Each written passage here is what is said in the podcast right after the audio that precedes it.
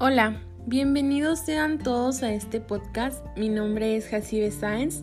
El día de hoy se encuentran conmigo mis compañeros Marcela Hernández y Miguel Cardona. Hola compañeros, ¿cómo se encuentran el día de hoy?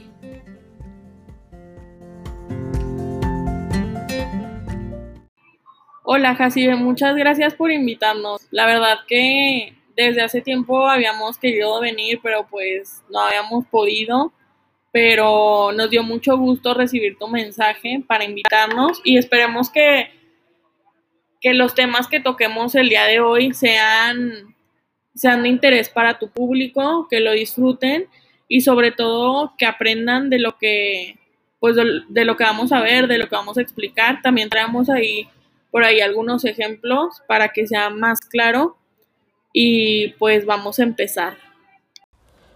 Hola, Estoy muy contento por estar aquí con ustedes.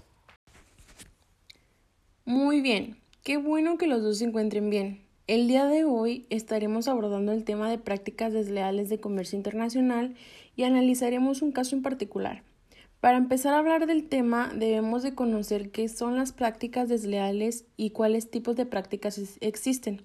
Mi compañera Marcela nos dará una pequeña explicación de qué son las prácticas desleales. Adelante, Marcela.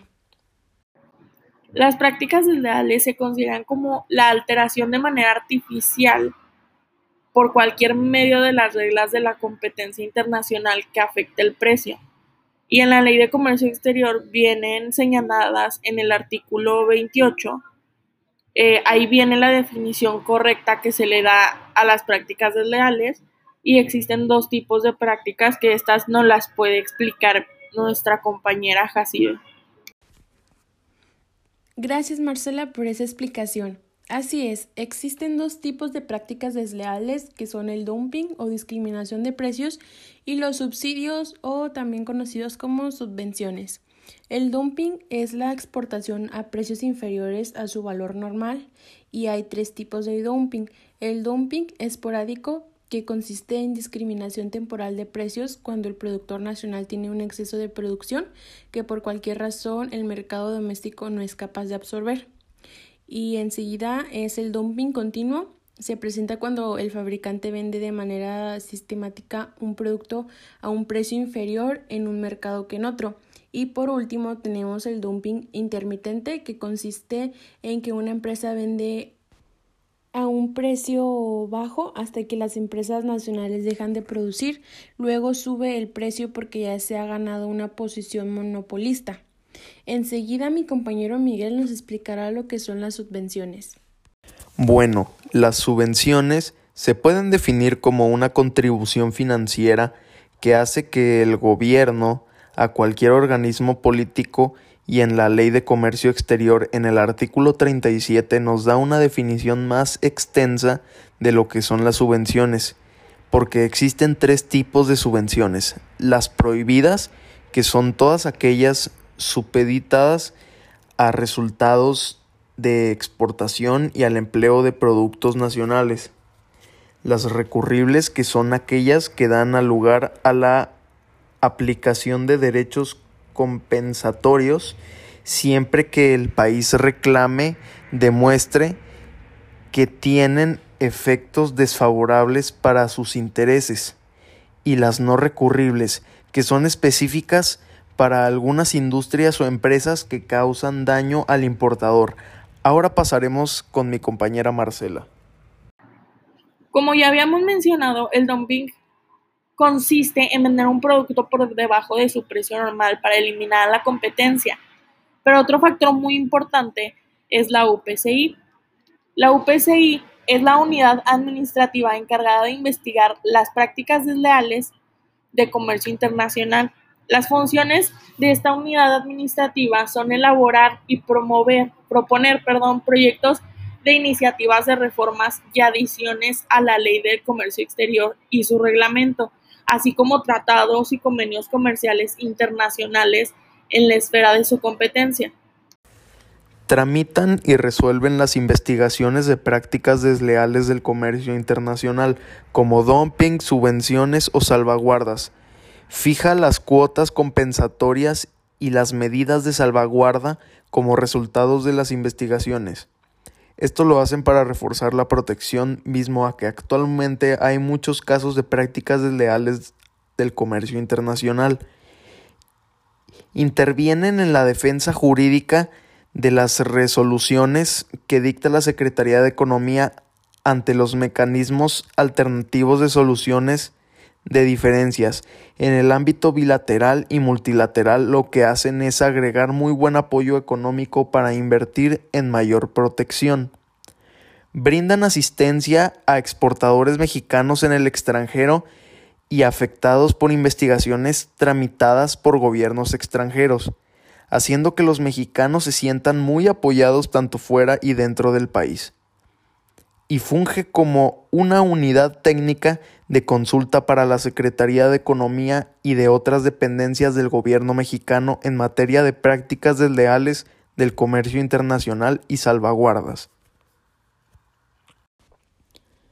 Ahora pasaremos a explicar el caso de dumping y aquí expondremos cómo una compañía mexicana tuvo un problema debido a una discriminación de precios muy fuerte, ya que el año pasado la empresa Cierres y Accesorios BBJ SADCB solicitó el inicio de la investigación administrativa por prácticas desleales de comercio internacional en su modalidad de discriminación de precios sobre las importaciones de cierres de metal originarias de la República Popular China independientemente del país de procedencia, lo cual es un golpe muy fuerte para los trabajadores mexicanos y la compañía, por lo que es el caso del cual estaremos hablando y les cederé la palabra a mi compañero Miguel para que les explique más del tema.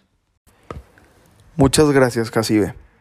La compañía de cierres BBJ es una empresa constituida conforme a las leyes mexicanas por lo cual su objetivo principal consiste en la compra, venta, importación, exportación, fabricación, manufactura, maquila, distribución y comercialización de todo tipo de cierres y accesorios relacionados con la industria textil.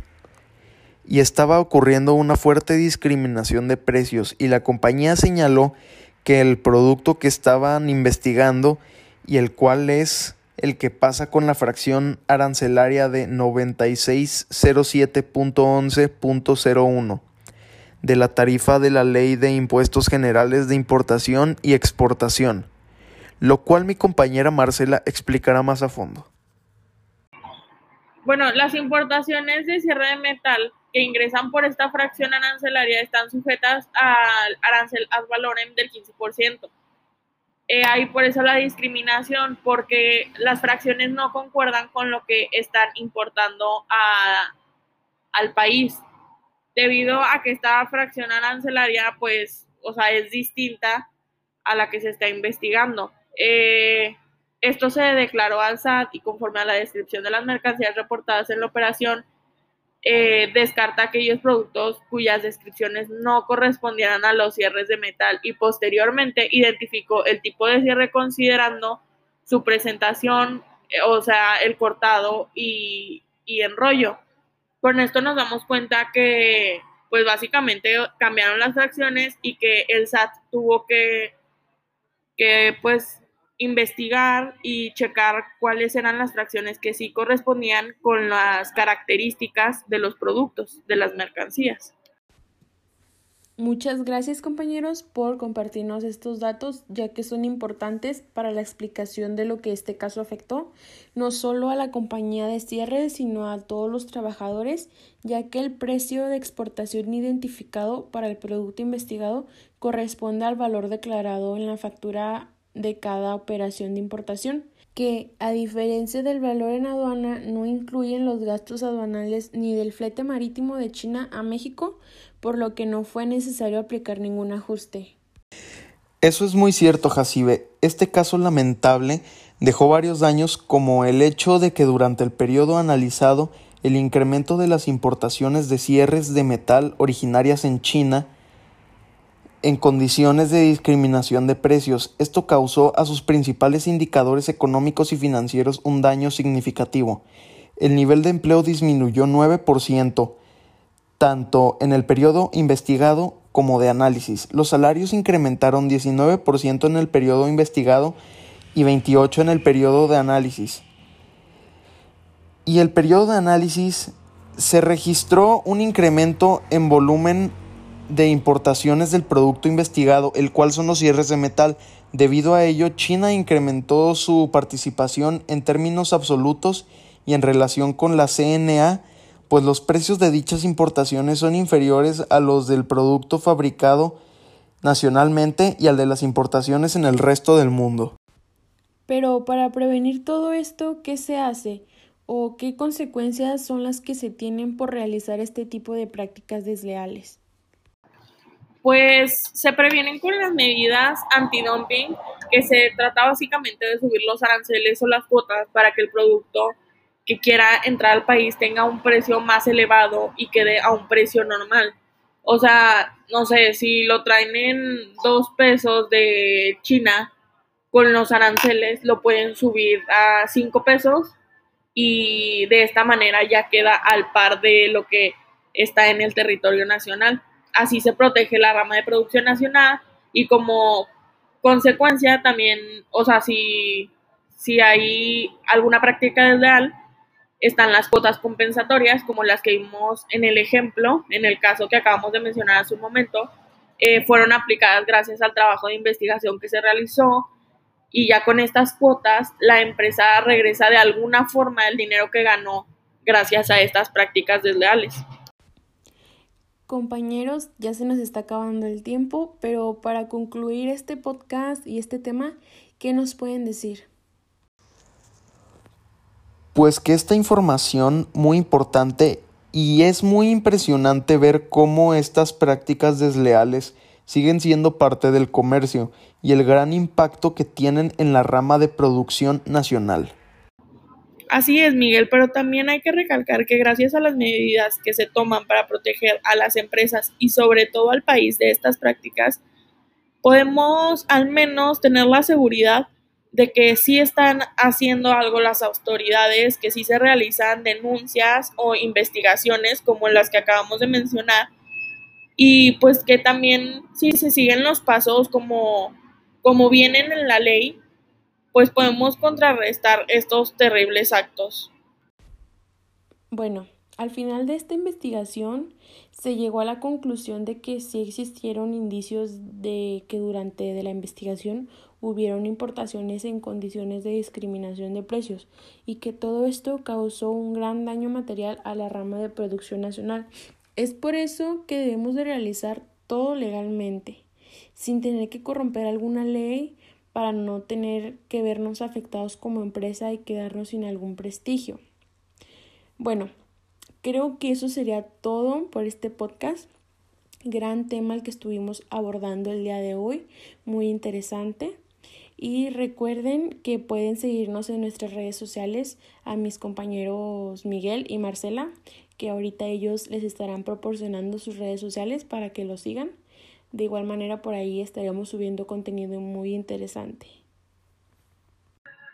Así es, casi de quedó muy claro que definitivamente hubo prácticas desleales en, en este ejemplo de los cierres metálicos eh, y pues lo mejor que puedes hacer es hacer las cosas como lo dice en la ley.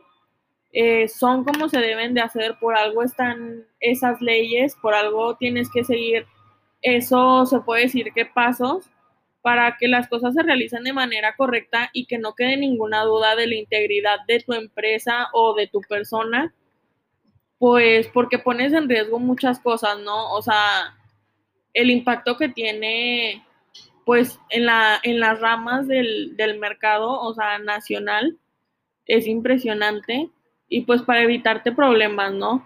Eh, a nosotros no, nos pueden encontrar en redes sociales, a mí en Instagram y en Twitter como Marcela HDZSA y a Miguel lo pueden encontrar como Miguel DC68.